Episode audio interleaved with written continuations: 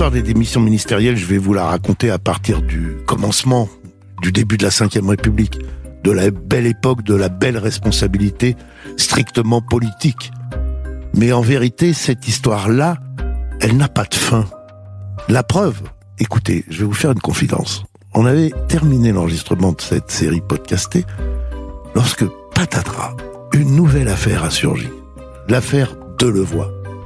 Et c'est pourquoi je peux vous dire, tant que les hommes politiques ne comprendront pas qu'ils doivent strictement respecter la loi et qu'ils doivent être exemplaires, eh bien, les réseaux sociaux ne les lâcheront pas et le feuilleton des démissions ministérielles n'aura pas de fin.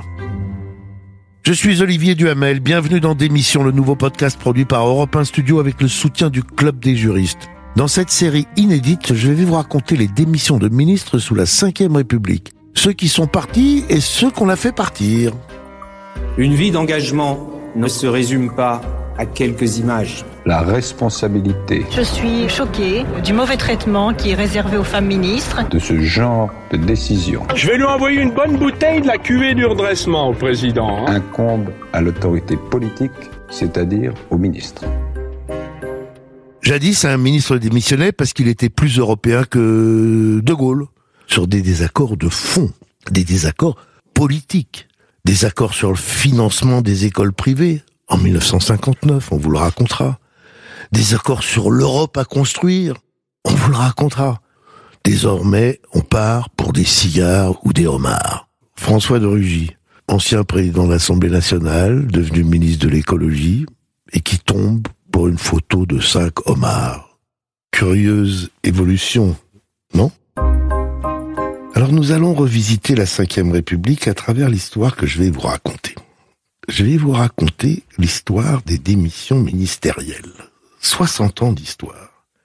Cela permet d'évoquer des moments de la Ve République politiquement importants, ou des dérapages de nos gouvernants, ou encore des anecdotes assez croustillantes. Mais cela renvoie à un principe fondamental dans toute démocratie, la responsabilité de ceux qui nous gouvernent. Ministre, ça vient du latin ministère, serviteur. Le ministre est censé servir. Servir les citoyens, servir la majorité qu'ils ont choisie, servir ceux ou celui qui la dirige, Premier ministre ou Président, Premier ministre et Président. Et puisque l'on parle du Président, je vous propose de faire un petit détour. Avant de revenir au ministre, Parlons du président de la République. Je n'ai pas pu résister à ce petit plaisir, mais surtout ça va nous aider à définir la notion de responsabilité qui va nous guider tout au long de la série. Alors comment cela fonctionne-t-il pour un président de la République? C'est assez simple, sa responsabilité est mise en cause normalement en fin de mandat, s'il se représente devant les électeurs, ou pire encore s'il n'arrive même pas à se représenter. Un seul président a mis en jeu sa responsabilité en cours de mandat c'est-à-dire, a dit, si je perds ce référendum, je démissionne. Un seul, l'exception, le maître en responsabilité, De Gaulle, qui a mis en cause sa responsabilité à chaque référendum. Mais il a gagné en avril 62, il a gagné en octobre 62. Et puis arrive le printemps 69, après mai 68. Et là encore, il engage sa responsabilité. Française, Français, vous, à qui si souvent j'ai parlé pour la France, sachez que votre réponse va engager son destin. Si je suis désavoué par une majorité d'entre vous, solennellement sur ce sujet capital, et quel que puisse être le nombre, l'ardeur de l'armée de ceux qui me soutiennent, ma tâche actuelle de chef de l'État deviendra évidemment impossible et je cesserai aussitôt d'exercer mes fonctions. Et puis le nom l'emporte. Communiqué du général de Gaulle à minuit annonçant qu'il cesse d'exercer ses fonctions, on n'entendra plus jamais sa voix. C'est à peine croyable, mais on a peine à imaginer que le général de Gaulle ait pu rompre aussi vite avec son passé qui ne date que d'hier. Redevenu de par sa volonté simple citoyen, il semble mener désormais la vie d'un paisible retraité. En tout cas, nul ne le voit et nul ne peut le voir car il ne veut voir personne. Volontairement, il s'est coupé du reste du monde en protégeant sa tranquillité et sa solitude par un efficace cordon de garde mobile. C'était Maurice Bruzek sur Europe 1 le 28 avril 1969. Dans les jours qui suivirent, on aura quelques photos, quelques images même du général de Gaulle marchant avec euh, simplement entouré de sa femme Tante Yvonne et d'un garde du corps euh, sur euh, les landes d'Irlande. Et puis, un peu plus d'un an après, il disparaîtra. Alors pourquoi l'exemple de De Gaulle? Pas seulement parce qu'il est exceptionnel, mais parce que il montre bien que dans l'idée de responsabilité, il y a l'idée de la confiance nécessaire. De Gaulle considérait qu'il ne pouvait pas continuer à être président de la République s'il n'avait pas la confiance renouvelée du peuple français. Et donc euh, les présidents d'après ont considéré que la confiance, euh, ils pouvaient pas la mettre en jeu, sinon ils la perdraient parce qu'il devenait de plus en plus impopulaire et qu'on verrait ça à la fin du mandat. Mais revenons à nos moutons, ou plutôt à nos ministres. Comment marche la responsabilité quand on est ministre? Si on s'en tient strictement à la règle constitutionnelle, le ministre n'est responsable que devant ses chefs, devant le Premier ministre et le Président de la République. C'est ce que dispose l'article 8 de la Constitution. Mais on verra au fil de l'histoire que c'est une responsabilité et plus diffuse et qui surtout va évoluer au fil de l'histoire que je vais vous raconter. Il y a quelques cas qu'on va pas évoquer parce qu'on peut pas évoquer tous les ministres, c'est ceux qui s'en vont pour convenance personnelle. Alors ils peuvent démissionner par lassitude. Par exemple, le général Bijard en 1976, le général Bijard a été fait pour tout sauf pour être ministre. Ou alors parce qu'ils sont appelés à des fonctions plus prestigieuses. Prenons juste un exemple parce que c'est peut-être le plus symbolique, c'est celui de Simone Veil quand elle cesse d'être ministre, ben elle cesse d'être ministre parce qu'elle devient la première présidente du Parlement européen. Mes chers collègues, mesdames, messieurs, c'est un très grand honneur que vous m'avez fait en m'appelant à la présidence du Parlement européen. Aussi, l'émotion qui est la mienne, en prenant place à ce fauteuil, est-elle plus profonde que je ne le saurais l'exprimer. En dehors de ces cas très particuliers, nous allons parler de démission politique, ou en tout cas dans toute une première phase de la Ve République, parce que vous allez voir qu'au fil de l'histoire, les choses vont basculer petit à petit. Des démissions politiques qui expriment l'essence de la responsabilité. L'obligation de partir lorsqu'on n'est pas d'accord lorsqu'on échoue. En France, les ministres ne sont pas individuellement responsables devant le Parlement. Le Parlement ne peut pas démissionner un ministre. Mais à tout moment, un ministre peut être révoqué.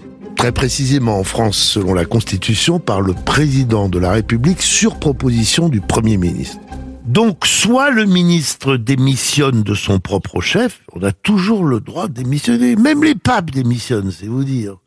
Soit il est démissionné, c'est-à-dire qu'il est révoqué, renvoyé, à l'insu de son plein gré, si vous me permettez l'expression.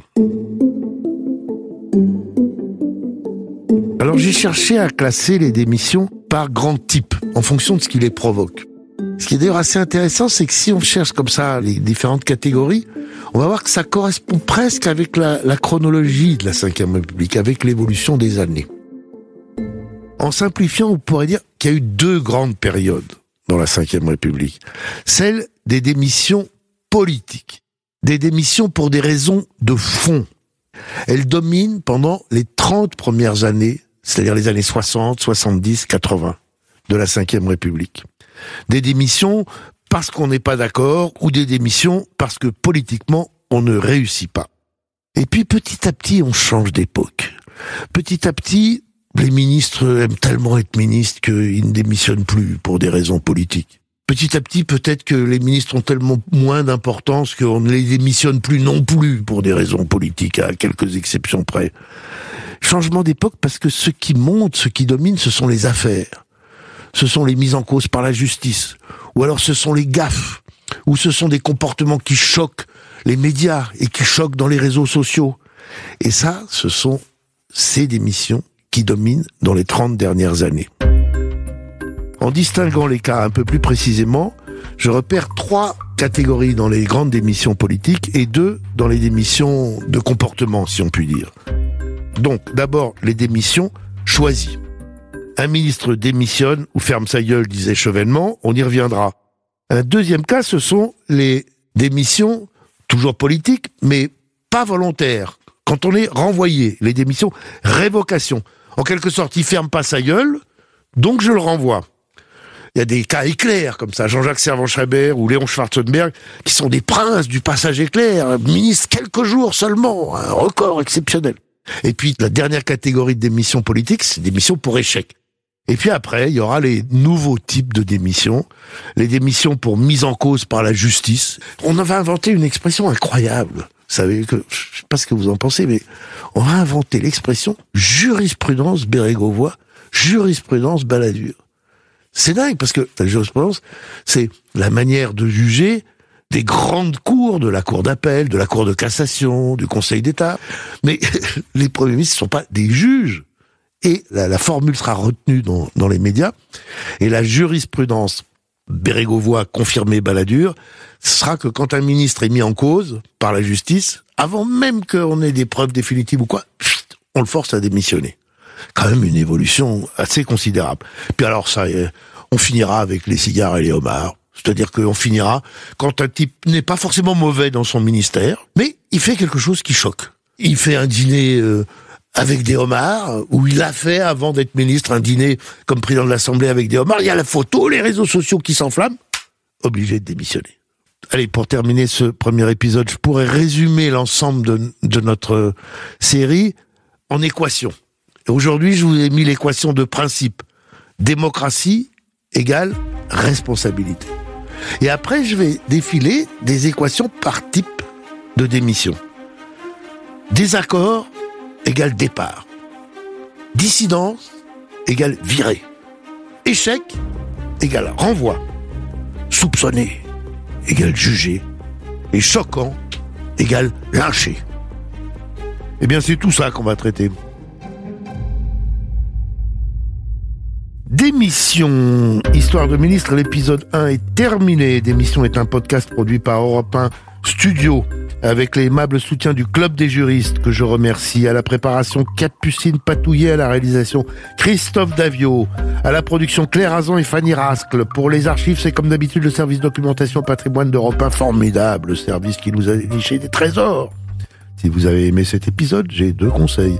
Abonnez-vous et écoutez la suite. À très vite, à tout de suite peut-être.